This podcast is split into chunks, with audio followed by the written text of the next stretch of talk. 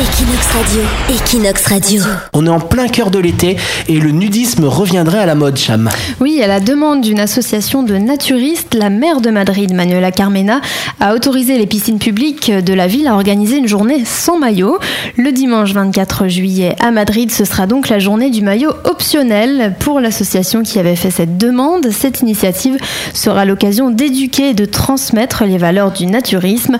À Barcelone, une telle journée n'est pas encore prévue, mais les associations de naturisme ont aussi fait parvenir leurs revendications à la mairie.